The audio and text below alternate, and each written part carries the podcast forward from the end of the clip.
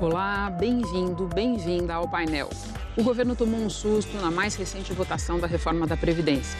A proposta avançou, mas foi um tanto desidratada e o próximo passo condicionado ao atendimento de demandas dos senadores e dos estados que eles representam.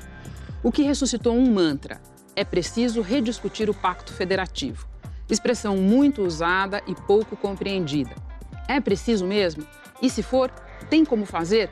Com que objetivo e por quais medidas? Com a palavra, nossos três convidados. Rogério Werneck, professor do Departamento de Economia da PUC do Rio de Janeiro. Antônio Augusto de Queiroz, analista político do DIAP, o Departamento Intersindical de Assessoria Parlamentar. Também na mesa do painel hoje, Hélida Graziani, procuradora do Ministério Público de Contas de São Paulo.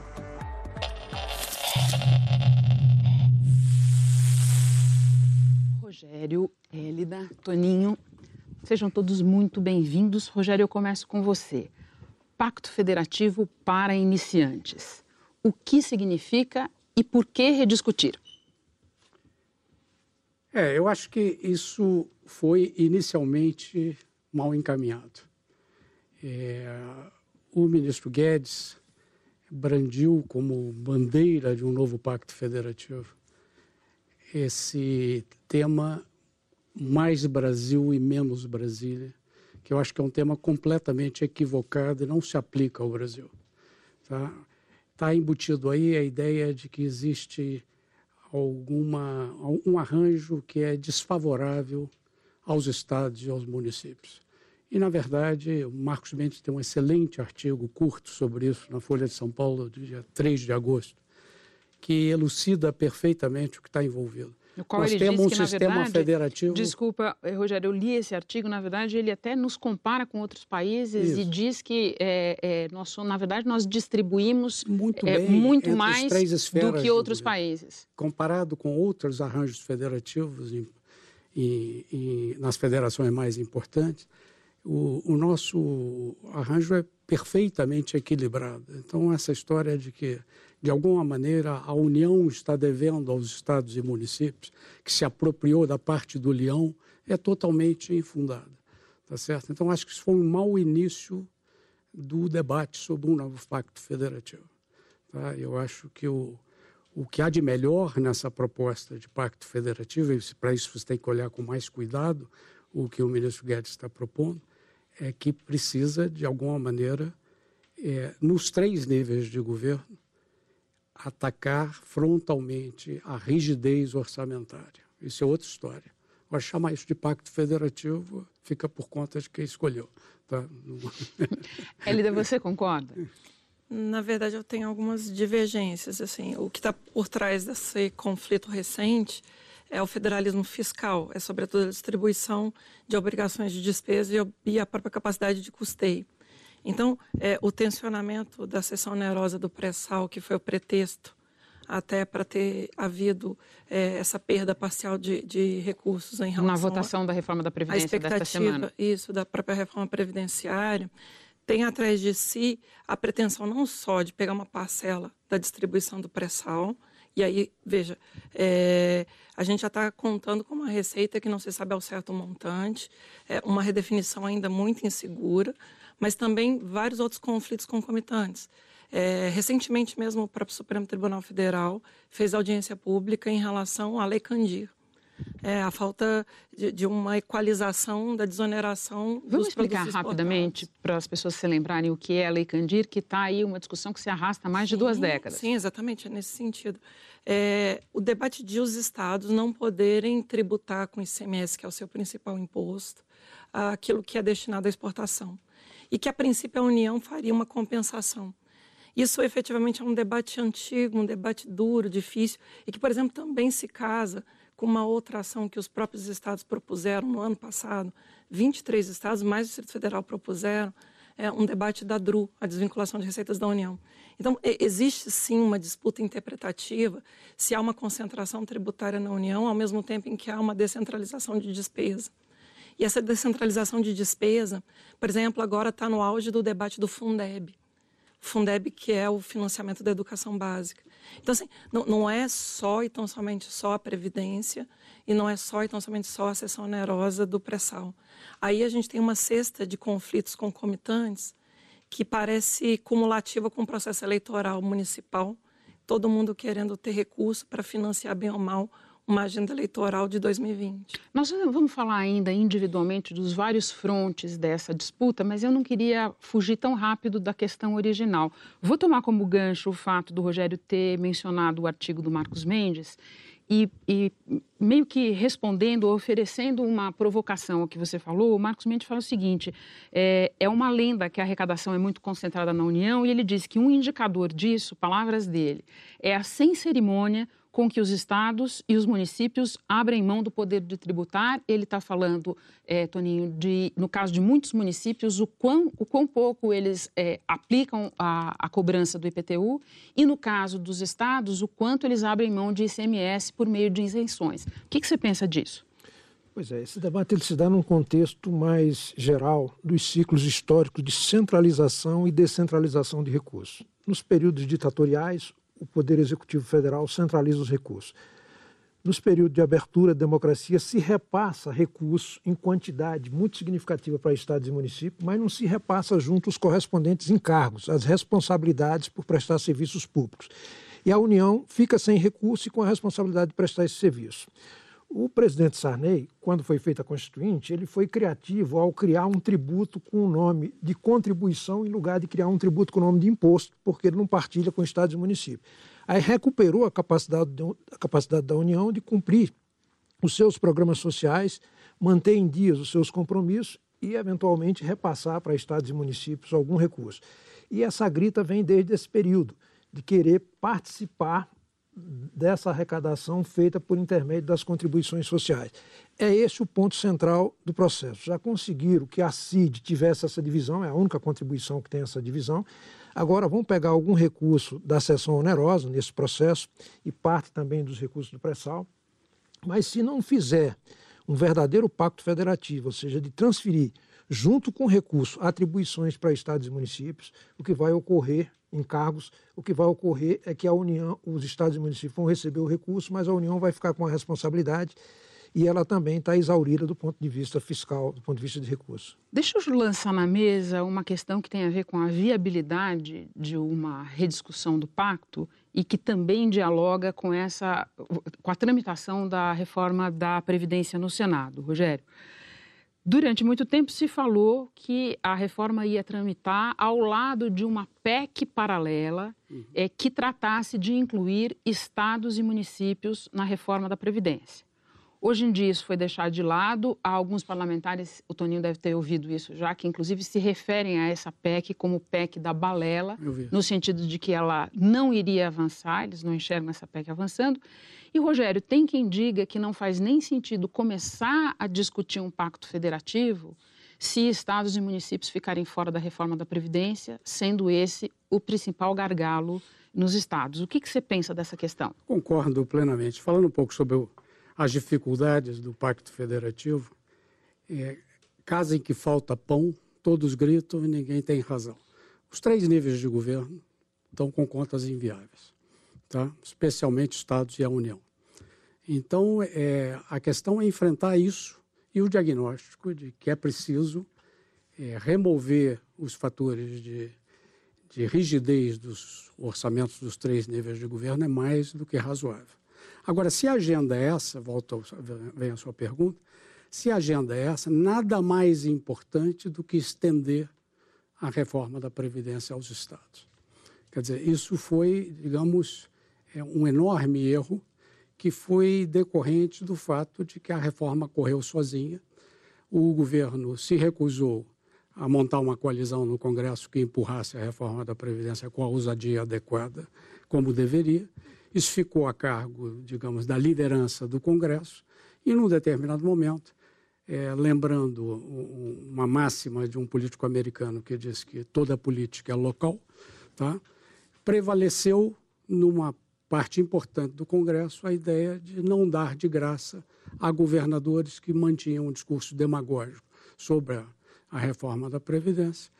É, não dá de graça benefícios que eventualmente prejudicariam esses políticos na política local.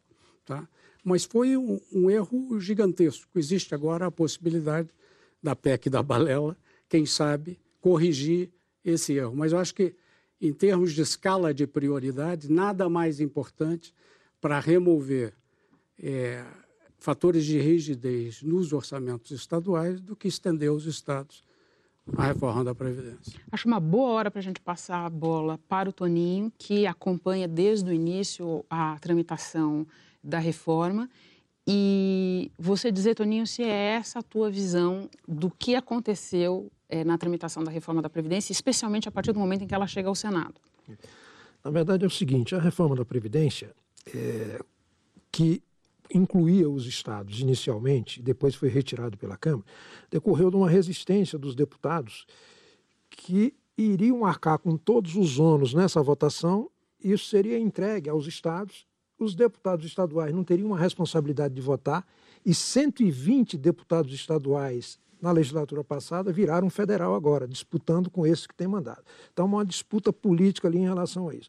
A segunda coisa é que não é bem assim que os estados não estão dentro da reforma.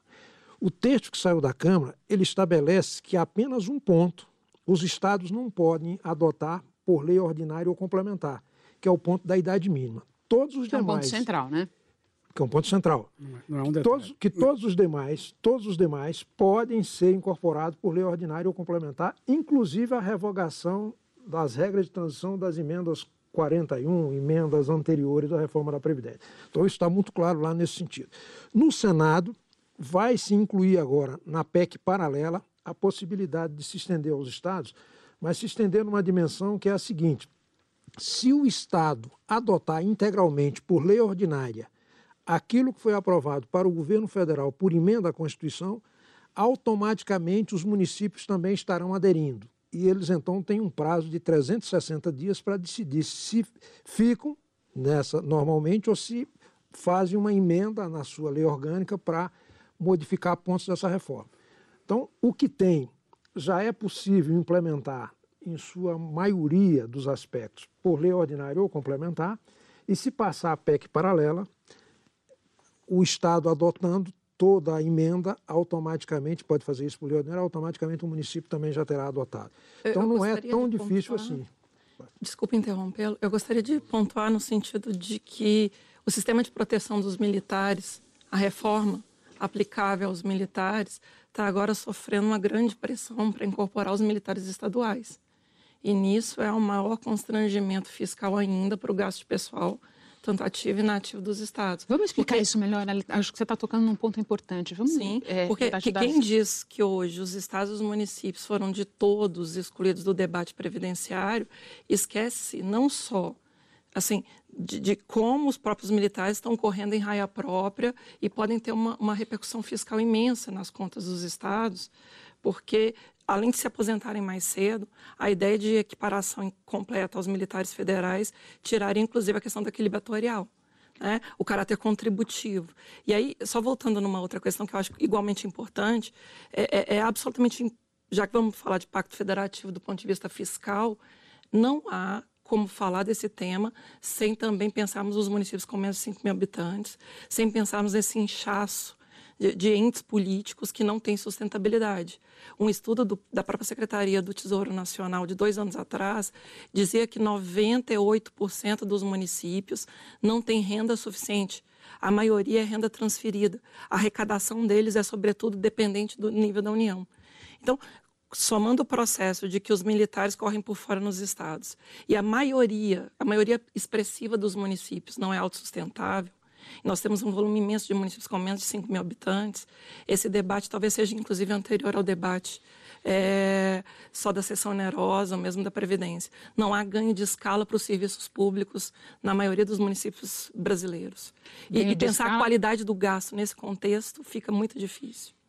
Eu, eu, vi você concordando com uma série de coisas. Você quer desenvolver um pouco mais isso, Rogério? Não, ela tem toda a razão. Ou seja, houve uma proliferação de municípios, boa parte deles sem receita própria, ela está dizendo, sem capacidade de explorar a base fiscal que supostamente deveria ser explorada, tá? basicamente IPTU e ISS. Né? Os municípios não têm qualquer condição para isso. Antigamente, as câmaras de vereadores eram compostas de membros que trabalhavam graciosamente. A partir de um determinado momento, os, os vereadores passaram a ser remunerados. E não apenas e, remunerados. Isso, bem remunerados, tendo gabinetes e facilidades, etc. E bem tripulados os gabinetes. E boa parte da receita que vem de Brasília tá, acaba consumindo sendo consumida para pagar o funcionamento dessa máquina completamente hipertrofiada num município ridiculamente pequeno. E nessa questão que, é dos militares que a Elida está tá colocando e que não só me parece importante, como eu tô, não estou vendo essa questão ser muito iluminada no debate que nós estamos travando. O que você está querendo dizer é o seguinte: não só a situação dos estados é muito difícil do ponto de vista fiscal, como tem uma, um, uma parte grande do funcionalismo deles que está escapando é, da reforma por uma via que ninguém está prestando Com atenção um aí. grande agravamento do quadro fiscal dos estados, porque já há muitos estados, não só que declararam calamidade financeira, um bom volume, inclusive excedendo os limites de despesa de pessoal. E lembrando, só para quem nos assiste compreender, é, quando a gente fala militares nos estados, talvez as pessoas não, é, não, não dê a liga imediatamente, mas nós estamos falando dos policiais militares. E bombeiros. E dos bombeiros. Isso. Que é uma categoria extremamente numerosa e que, se a gente tratar o regime previdenciário deles como uma decorrência só do regime estatutário, você deixa de ter a contribuição atuarialmente sustentável ao longo do tempo. De novo, o, o debate é, da reforma da Previdência tem antes de si essa própria capacidade de você manter serviços com qualidade. Né? Se os militares vão ao largo da reforma previdenciária, no sentido de que há de haver sustentabilidade intertemporal, aí, na verdade, a gente está criando uma bomba fiscal no médio prazo. Quando você fala de sustentabilidade intertemporal, vamos traduzir para quem nos assiste. Do que, que a gente está falando, Hélida? É, é, desculpa o cacoete, né? Nós não, de jeito nenhum. As contas públicas. De jeito nenhum. É, eu é que estou aqui para puxar a tradução. É, a ideia de sustentabilidade intertemporal é a própria raiz da lei de responsabilidade fiscal. Nós temos metas fiscais que não são só de um ano. Né? A gente projeta para um ano e mais dois. As leis de diretrizes orçamentárias nos três níveis da federação projetam essa busca não só para aqui, mas para mais anos para frente. Então, se vem uma reforma previdenciária que não só exclui os estados e os municípios, ainda que admita adesão por meio de lei ordinária, mas que no bojo desse processo exclui os militares estaduais, eles entrariam no sistema de proteção social dos militares da União, que não é tido como contributivo, que é decorrente de um regime estatutário. Aí a gente vai ter um desequilíbrio muito grande. O Estado de São Paulo, por exemplo, recebeu o, o, já o limite de alerta. Se um estado como São Paulo, que é pujante economicamente, já está na iminência de superar o limite de despesa de pessoal, no médio prazo a gente vai ter um agravamento ainda maior nas contas públicas dos próprios estados.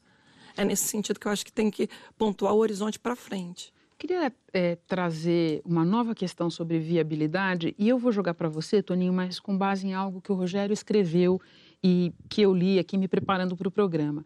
Ele observa uma coisa que eu também sempre pensei, que é o seguinte, a reforma da, da Previdência, com facilidades e dificuldades, ela veio numa trilha batida porque se trata de um projeto acabado, que foi apresentado ao, Congresso é, em fevereiro, que o governo Temer já tinha apresentado um projeto semelhante, quer dizer, muita coisa, tinha uma coisa estruturada, né? E nós estamos vendo todas as dificuldades para conseguir chegar a, ao fim da tramitação, que se tudo, se, sem maiores incidentes, deve se dar no final de outubro, talvez início de novembro. Agora, quando a gente vai partir para as outras reformas, para falar de reforma tributária e principalmente de tudo que está no guarda-chuva de pacto federativo, é, ainda há o que o Rogério chama de uma desconcertante indefinição das medidas. O que, que você vê lá no Congresso? Porque, na verdade, em boa medida, nós estamos falando sobre coisas que ainda estão é, flutuando em algum lugar, né? É verdade. Em relação à reforma da Previdência, de fato, quem preparou o caminho para a aprovação da reforma da Previdência foi o Michel Temer. Quando aprovou, de um lado, a reforma trabalhista, que limitou a capacidade de arrecadação da Previdência, dois terços vem da Folha. Se você cria uma nova modalidade de contratações, como pejotização, trabalho intermitente, etc., você reduz essa receita de um lado. Atacou o lado da despesa quando faz o teto de gasto público, que expõe de modo o crescimento exponencial da reforma da Previdência como, da, a despesa previdenciária. Como a despesa previdenciária e assistencial são despesas obrigatórias, E o dinheiro estando congelado, você tem que tirar de outro lado. Então, você tira do investimento, da mobilidade, da segurança, da educação, da saúde. Esses setores que perdem recursos se somam no sentido de defender uma reforma. Então, foi favorecido desse ponto de vista. As outras reformas são muito mais complicadas. Por exemplo, a tributária tem três ordens de disputa. Uma entre contribuintes econômicos e sociais, agentes econômicos e sociais com o governo, cada um querendo pagar menos e o outro querendo arrecadar mais. Uma disputa entre os três níveis de governo, União, Estado e município, cada um querendo ampliar a sua fatia no bolo. E uma disputa que é a mais ferrenha dela, que é a regional, né? Que é as renúncias, incentivos e os recursos são destinados às regiões. Então, isso dificulta enormemente. E em relação ao chamado Pacto Federativo, que o professor Rogério coloca muito bem, há uma confusão monumental.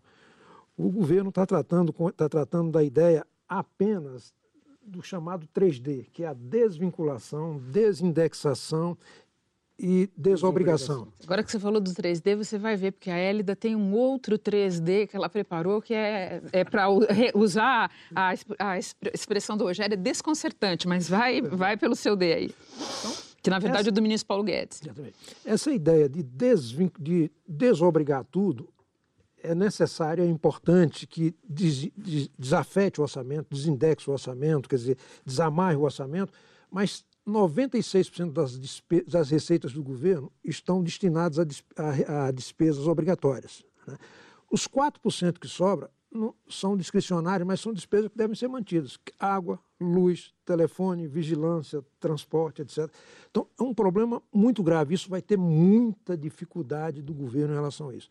E tudo indica que o governo vai encaminhar essa proposta pelo Senado, porque a tributária já está na Câmara e a previdenciária iniciou pela Câmara.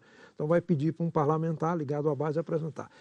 Tem muito desafio pela frente e se não refinar a coordenação política, não souber, não adquirir a capacidade de formar consenso, vai ter enormes dificuldades para viabilizar isso. É, antes de eu te passar, para você falar quais são os seus 3Ds, eu queria passar para o Rogério para entender um pouco melhor se existe uma maneira de dar concretude à ideia de desvincular, uma maneira viável de tramitar no Congresso que pudesse trazer é, benefício real é, para a União, para os Estados.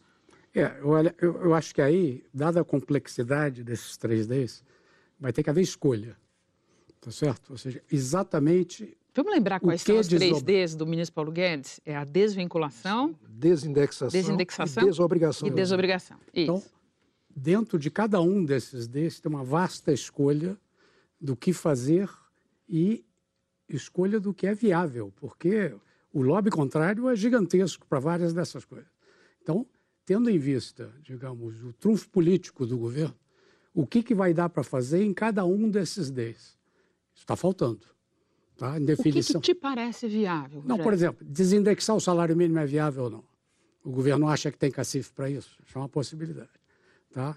É, desvincular parte dos recursos que estão hoje vinculados para saúde e educação é viável, tá? O lobby contrário vai ser gigantesco, tá?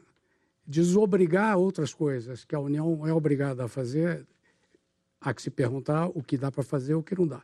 Nesse aspecto, tem um lado do Pacto Federativo, talvez esteja falando demais, esteja não, falando demais. Não, tem um lado do Pacto Federativo que é importante. É preciso dar liberdade aos governos subnacionais para fazerem o ajuste que torne suas contas viáveis.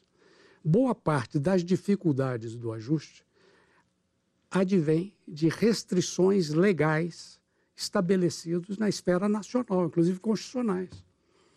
Um, do tipo é ter se acompanhou esse município, regime. Você acompanhou esse município, vocês acompanharam esse município no Rio Grande do Norte, que de alguma forma Sim. se declarou é, Fechou, quebrado, basicamente. Quebrado. É. Aqui no Brasil não existe essa figura. Você tem uma enorme dificuldade para explicar para um advogado.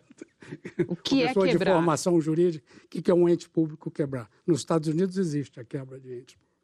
Bom, é, esse prefeito, por exemplo, ele não tem a menor condição de administrar sua folha. Não pode demitir ninguém, não pode reduzir a jornada de trabalho, quase tudo é consumido na folha. Mas ele deveria existir como município Quê? autônomo. Ele deveria existir como. Você está propondo uma, uma, uma, solução ainda mais ousada, que era fechar não, o. É, não, não, é que seja Vou dar o filme para trás. Não. Por que diabos ele. A gente tem que fazer um debate de grande escala, inclusive dos consórcios, das regiões. Sim, mas rodar esse filme ao contrário vai ser difícil. Não, não é possível no curto prazo, mas a gente tem que voltar, inclusive, no debate da própria, claro. das próprias escolhas em relação a esse universo de municípios que não são sustentáveis. Desculpa interrompê-lo, mas é, é, quando a gente faz o debate das desvinculações, é, me lembro, inclusive, uma reflexão que o ministro Barroso fez é, em 2017, quando o Fundef, Fundef, um, um, instituto que só vigorou até 2006, então julgou 11 anos depois. É, havia um debate de que a União complementava... O Fundef que virou Fundeb. Isso, que a União complementava aquém do que era devido.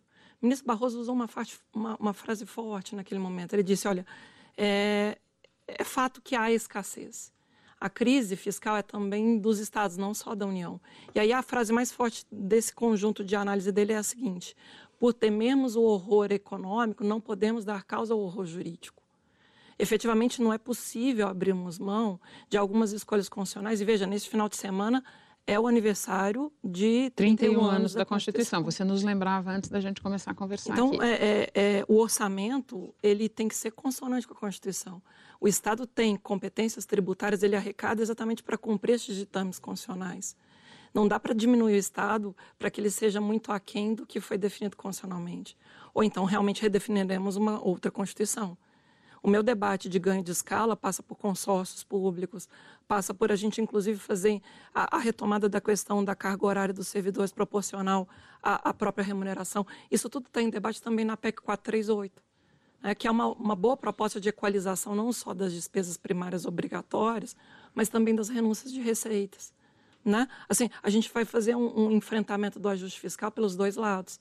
Despesa, claro, é preciso enfrentá-la, é preciso racionalizá-la, mas também a gente precisa fazer uma reflexão da regressividade tributária, das escolhas de expansão extremamente é, iníquas de renúncias fiscais. O próprio TCU apontou nas contas do presidente Temer, de 2017, que a expansão desordenada das renúncias de receitas a partir da crise de 2008 foi um dos motivos é, que nos trouxeram a essa crise fiscal. E o TCU chegou a sugerir que houvesse a revisão das renúncias, porque a maioria delas é concedida por prazo indeterminado. 84% das renúncias de receitas, que perfazem um montante superior a 4% do PIB brasileiro, é por prazo indeterminado. Então, a gente está perenizando, é, aspas, um privilégio fiscal, que é o gasto tributário, porque é sempre um tratamento discriminatório em favor de alguém, enquanto a gente só faz o debate da despesa. A despesa também tem que ser lida, tem que ser interpretada à luz da Constituição, mas junto com a reflexão das receitas. Toninho, você que acompanha o Congresso, você enxerga o Congresso, por exemplo, revendo renúncias de receita expressivas é, é, da maneira como ele está falando? Não, sinceramente não.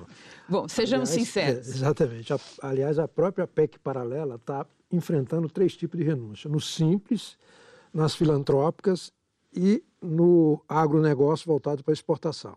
Não passa nenhuma delas na Câmara dos Deputados, se passar no Senado, na PEC paralela.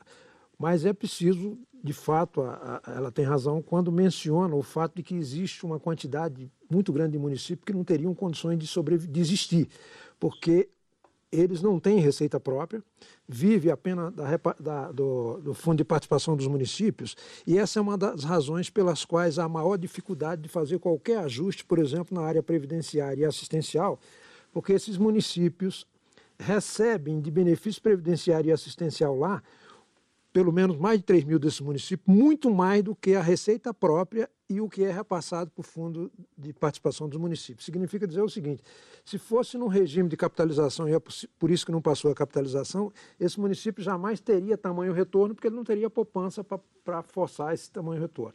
É por isso também que a PEC, por exemplo, da reforma da Previdência, ela permite a extinção de regimes próprios. Então, os municípios que têm um regime próprio pode extinguir esse regime e aderir à Previdência, porque eles não vão ter como honrar aposentadorias no futuro se não tem receita sequer para pagar as despesas da máquina, da Prefeitura e da Câmara de Vereadores.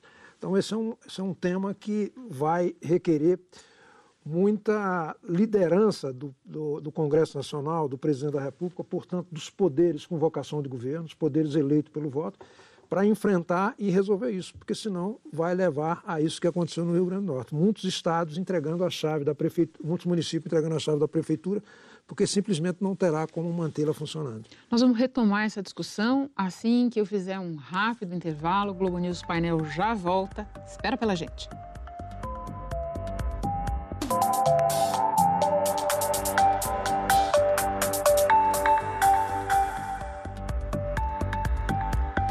Estamos de volta com o Globo News Painel. Rogério, há pouco a Hélida mencionava que a, na nossa Constituição, que por coincidência completa, faz aniversário de 31 anos neste fim de semana, é, ali estão plantadas boa parte das dificuldades é, enfrentadas agora para fazer qualquer mudança que dê alguma racionalidade ao gasto público e principalmente que salve os estados de situações tão explosivas. Você concorda com isso? Se concorda, conta para gente algumas dessas sementes que foram plantadas ali. Eu acho que não tem a menor dúvida que boa parte da nossa é, terrível história fiscal hoje tem como origem tá, uma concepção é, completamente equivocada que ganhou forma na Constituição de 88. Tá? Estava ali para bom entendedor, e basta você ler o que diziam os analistas eh, econômicos na época sobre a Constituição de 88, havia um clima de alarme. Tá? Ou seja, isso não vai dar certo. De fato, não deu. E nós não estamos falando de reduzir o tamanho do governo. Nós estamos falando de um arranjo em que os três níveis de governo arrecadam 35% do PIB e gastam mais de 40%. Tá? Ou seja, não está cabendo. Então, trata-se, num primeiro momento, de fazer o governo caber dentro das suas contas, o que não é trivial. E uma das coisas que, foi, é, que foram mencionadas tem a ver com essa faculdade que a, a Constituição deu aos municípios de criar regimes próprios de previdência social. Então, isso era num, num momento em que os prefeitos nem reeleitos podiam ser. Então, o horizonte do prefeito era quatro anos. A esse prefeito se dava a seguinte opção: o senhor prefere continuar pagando o INSS ou criar o seu próprio regime, que você imediatamente parará de recolher, fazer recolhimento para o INSS, vai constituir um fundo do qual o gestor será o senhor. E quatro anos de horizonte. Milhares de municípios, acho que dois mil, optaram por isso. Tem regimes próprios, geridos, com as reservas geridas, você imagina como, e boa parte, como acabou de ser mencionado, constatando agora que não terá melhor, menor condição de honrar o passivo previdenciário que está embutido ali. Você estava falando e eu estava me lembrando do que você falou no início do hum. programa e eu cheguei ao seguinte: ao mesmo tempo que não é dado aos estados nesse momento tomar determinadas medidas que poderiam ajudar a resolver a questão do funcionalismo, porque isso está amarrado na Constituição Federal. A Constituição Federal permitiu aos municípios instituírem os seus regimes próprios isso. de previdência. E, e Aí que, realmente. E o que surgiu na esteira disso não é bonito, digamos assim. Elida, eu vou voltar aos três Ds do ministro Paulo Guedes, nosso assunto no primeiro bloco, porque eu sei não só que você tem os seus três Ds, mas que você tem é, restrições sérias a essa ideia de simplesmente desvincula tudo até encontrando contradições com o que está acontecendo nesse momento no Congresso. É, veja, é, a ideia de desvinculação plena é, do Executivo não parece encontrar eco no próprio Parlamento. É, recentemente, a emenda constitucional 100 é, criou a emenda impositiva de bancada. E a, a perspectiva é de 1% da receita corrente líquida é, em acréscimo às vinculações que já havia em relação às emendas é, impositivas individuais, que, por sua vez, 1,2% da receita corrente líquida. Então, é, o, o, debate de desvinculação ampla, inclusive, tem um cacoete, um pequeno problema jurídico. A gente faz um debate no direito de que o antônimo é, da, da, da ideia de discricionariedade não é vinculação. A discricionariedade, para nós, do ponto de vista jurídico, é sempre uma vinculação parcial. Né? Todo aquele que tem liberdade, ele tem a liberdade dada pela lei nos limites da lei. O antônimo, é, do ponto de vista estrito, da ideia de vinculação é a arbitrariedade. Você quer desvincular o orçamento do cumprimento das obrigações constitucionais, das obrigações legais, é, me parece inclusive impraticável, sabe? No limite, é, a desvinculação ela vai inclusive afetar a autonomia financeira dos demais poderes. Eu quero ver a coragem de impactar o duodécimo do judiciário, o duodécimo do legislativo, o duodécimo do Tribunal de Contas, o duodécimo do Ministério Público. Vamos explicar o duodécimo? O duodécimo é, é o repasse mensal a que eles fazem jus a título de autonomia administrativa e financeira. Eu, eu quero ver efetivamente uma desvinculação que também repercuta no fundo de participação dos estados e municípios. Então, assim, a, a, desvinculação, ela tem constrangimentos práticos que são praticamente, é, me desculpa a redundância... Insuperáveis. Insuperáveis. Não, não é possível imaginar que a gente não vai ter quadro de pessoal próprio, que não vai haver é, essa proteção de custeio para os demais poderes, que não vai haver esse mecanismo de repartição federativa.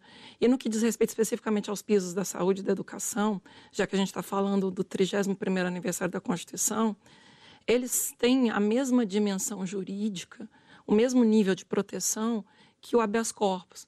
O habeas corpus é um meio processual, é uma ação de defesa da liberdade de ir e vir. É claro que a liberdade de ir e vir, ninguém questiona que é cláusula pétrea. Mas para defendê-la, se alguém for preso indevidamente, há o habeas corpus, que é um instrumento de defesa. Piso de custeio de saúde e educação. E olha que eu analiso as contas das prefeituras do Estado de São Paulo, também acompanho as contas do Estado de São Paulo, no Ministério Público de Contas. E mesmo quando comparamos com a União, nenhum analista sério de execução orçamentária de Estado e município imagina que, em não tendo piso de 25% para educação, a depender do percentual de Estado e município para saúde, que, que o gestor vai aplicar esse montante que vai assegurar a estabilidade de custeio. A tendência, efetivamente, é desconstrução, não de manutenção do serviço no patamar em que ele se encontra. E veja, a gente está debatendo agora o Fundeb, né, o Fundeb que é o Fundo de Equalização da Educação Básica Obrigatória. A proposta que o próprio Congresso está fazendo uma construção junto com o Senado e a Câmara na PEC 15 é de ampliar a participação da União de 10% para 40%. Então, assim, é, é, o debate de desvinculação, o debate de é, desobrigação, de desindexação, ele vai na contramão, inclusive, da agenda do Congresso. E como disse, o ministro Barroso disse, e, e, e vale a pena retomar, o horror econômico, ora sempre suscitado como motivo para trafegar essas reformas, não pode dar causa ao horror jurídico. Uma desconstrução de compromissos constitucionais que a gente pactou. É isso ou é outra Constituição? Toninho, como é que você vê isso no Congresso? Pois é, o sentimento. O que, que passa é, e o que, que não passa? É, o sentimento do Congresso é de que é, há necessidade de rever, porque o orçamento está completamente engessado, mas as forças com poder de pressão organizadas, que são as mais privilegiadas, vão ser mantidas e a consequência disso é que vão tirar os pobres do orçamento. O que vai se fazer é reduzir aquele quinhão que vai para os mais pobres, porque tem grande escala. Por exemplo, quando se tirou agora o abono do PIS, que não tinha nada a ver com matéria previdenciária, os senadores tiveram esse cuidado de tirar da Previdência uma matéria que não tem nada a ver com Previdência, que é o abono. Né? Isso atingia 13 milhões de pessoas. Você ia estabelecer como critério de renda não mais dois salários mínimos, mas R$ 1.364 para que tenha acesso ao abono salarial se tiver sido empregado no ano anterior e proporcional ao período que foi empregado. Né? Então, isso estava sendo retirado e os senadores então retiraram esse ponto sob esse fundamento. Em primeiro lugar, que é, prejudicava os mais pobres. Em segundo lugar, não era matéria previdenciária. E, em terceiro lugar, porque os deputados, a proposta original previa a referência de renda de não, dois, não de dois salários mínimos, mas de um para ter acesso, os deputados aumentaram para 1.364, né? e, o, o, e esse benefício já era proporcional ao salário mínimo. Então, os senadores quiseram deixar sua marca na reforma, para dizer que não estavam sendo meros carimbadores daquilo que vinha da Câmara, excluíram esse ponto como é um ponto que atinge muita gente, tem uma escala muito grande, chega a 74 bilhões. Mas o fato é que eles se cuidaram, se blindaram em relação a esse aspecto. Então, o que vai ocorrer nessa desvinculação é que temas como esse do abono volta a ser debatido exatamente para não ter correção do benefício assistencial, do seguro-desemprego, do, do abono salarial e de outros, Bolsa Família, e outros que vão para essas camadas mais pobres da população. Então, esse é o sentimento que já brota no Senado. Então, não vai ser uma tarefa fácil. E o discurso do ministro Paulo Guedes de que vai tirar do Pacto Federativo cada centavo que for perdido na reforma previdenciária não ajuda em nada, ele só acirra os ânimos dos senadores. Eu tinha uma pergunta sobre isso para o Rogério. O, o Toninho apresenta é, essa decisão dos senadores que subtraiu algo como 75 bilhões em 10 anos da economia, que muitos economistas argumentam que nem pode ser chamada de economia a ser obtida com a reforma da Previdência. Muito bem. Isso ele, isso ele descreveu pela lógica dos parlamentares. A lógica do ministro Paulo Guedes é inteiramente outra. Rogério, tem algum, dá para a gente fazer algum arrazoado do que para em pé disso? Olha, eu acho que tem que ser lembrado no caso do abono que os beneficiários é, que foram protegidos pelo senador é, é, formado pelo grupo dos que ganham dois salários mínimos e têm emprego formal e podem ter uma renda familiar muito maior que dois salários mínimos. Então, o que se argue na equipe econômica é que esses recursos estão mal focados. Eles não estão protegendo os realmente pobres. Quem tem um emprego formal de dois salários mínimos no Brasil não chega a ser exatamente a parcela mais pobre da população. Tá? Por exemplo, os beneficiários do Bolsa Família são muito mais pobres do que isso.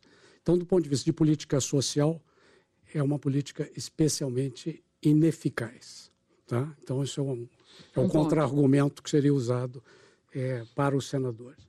E, aparentemente, isso só passou porque o governo não fez valer o seu peso e deixou correr solto, segundo os depoimentos dos senadores que estavam empenhados em, em e deixar isso incluído na reforma. Agora, me preocupa um pouco o que você disse sobre o ministro Barroso. Tá? O quadro que nós temos é o seguinte: no orçamento da União, 96% das, da, das despesas são obrigatórias. A discricionariedade está reduzida a 4%. Boa parte dos gastos discricionários são, na verdade, obrigatórios. Tá? Algo precisa ser feito. Tá certo? Então, essa ideia do horror jurídico, eu temo que a gente esteja partindo não para insustentabilidade fiscal, mas para uma inviabilidade pétrea fiscal. Ou seja, não é viável fazer nada porque legalmente não é possível. Isso seria um desastre. Ou seja, não é possível que todas as vinculações sejam defensáveis na proporção em que elas existem. Não é acabar com as. Eu concordo plenamente com você acabar, fazer terra arrasada, acabar com todos os sistemas de indexação, vinculação e obrigação, é impossível, isso é uma poesia. Tá? Não faria nem sentido, nem seria defensável. Agora, reexaminar a lista toda e verificar onde pode ser cortado, examinar se realmente está fazendo sentido, eu acho que é essencial hoje em dia. Afora isso, vamos continuar com o sistema que 96% da, das despesas são obrigatórias, isso é um país inadministrável. Só um minuto, Toninho, só para contar para você e para a Hélida que a gente está se aproximando do final. Temos mais três minutos de programa. Dá tempo para cada um de vocês fazer observação à fala é, do Rogério, mas a gente não tem muito mais tempo, não. Tá. Rapidinho. Um problema é o seguinte: o governo estabeleceu uma meta de 3 bilhões para a reforma da Previdência. E esse recurso seria utilizado para fazer a transição entre o regime de repartição e o regime de capitalização regime de capitalização caiu. Logo, se esse dinheiro era para isso, ele vai ser usado para outra finalidade. Né?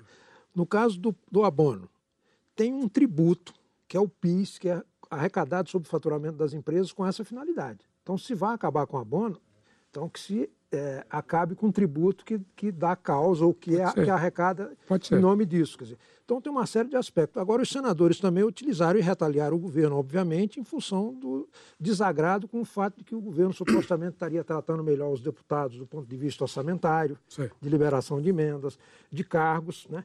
e que também desagradou especialmente aos estados mais pobres nesse aspecto da distribuição dos recursos da sessão onerosa e do próprio pré-sal que ia ter como critério a participação dos estados e dos municípios naquele fundo de participação, que é mais benéfico para esses estados mais pobres, né? e agora vai mudar e vai até reservar um percentual para as emendas parlamentares. Então, tudo isso foi o pano de fundo que levou a essa derrota do governo, naturalmente é, é, coroado com o fato de não haver articulação é, eficiente de parte do governo.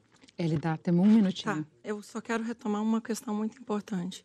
quando fala é, de que o orçamento, por vezes, parece excluir os mais pobres, há comandos expressos na LDO federal, a Lei de Diretrizes Orçamentárias Federal vigente, que manda revisar as renúncias fiscais e não foi feito. Então, assim, se você pegar o artigo 21 o artigo 116, o artigo 139 da LDO federal mandava, inclusive, um plano de revisão à metade das renúncias fiscais. Nesse sentido, eu concordo plenamente com Toninho no sentido de que nós temos um orçamento de castas. Nós escolhemos é, focar e dizer que o problema é especificamente das despesas obrigatórias que financiam direitos sociais, quando, na verdade, a gente tem que fazer equalização de ambos os lados. E só para retomar os três Ds, né, para que não fique sem que as pessoas saibam, eu dizia que essas ideia de DDD, né, é, na verdade, uma, des, uma destruição constitucional. Em suma, já que o tempo é muito curto, né, o que a gente vai ter, na verdade, é esse processo de esvaziamento do compromisso, inclusive da relação de proporcionalidade entre a arrecadação e a despesa. Há uma finalidade a cumprir com quanto o Estado arrecada. E essas finalidades já são definidas num processo que é um processo civilizatório. Podemos aprimorar a Constituição. Os gastos podem, inclusive, entregar metas. A gente pode rever o comportamento da despesa de pessoal. Agora, não dá para a gente só cortar a despesa. O nosso tempo, infelizmente, acabou. O painel termina aqui. Eu quero agradecer demais aos nossos convidados que fizeram um debate de um tema difícil de maneira clara, com divergência real, de maneira civilizada, foi uma delícia. Rogério Werneck, professor do Departamento de Economia da PUC do Rio. Antônio Augusto de Queiroz, analista político do DIAP, o Departamento Intersindical de Assessoria Parlamentar. Os meus agradecimentos também a Hélida Graziani, procuradora do Ministério Público de Contas de São Paulo. Muito obrigada a você que nos acompanhou até aqui. O painel volta no próximo sábado, às 11 da noite, e eu estarei te esperando.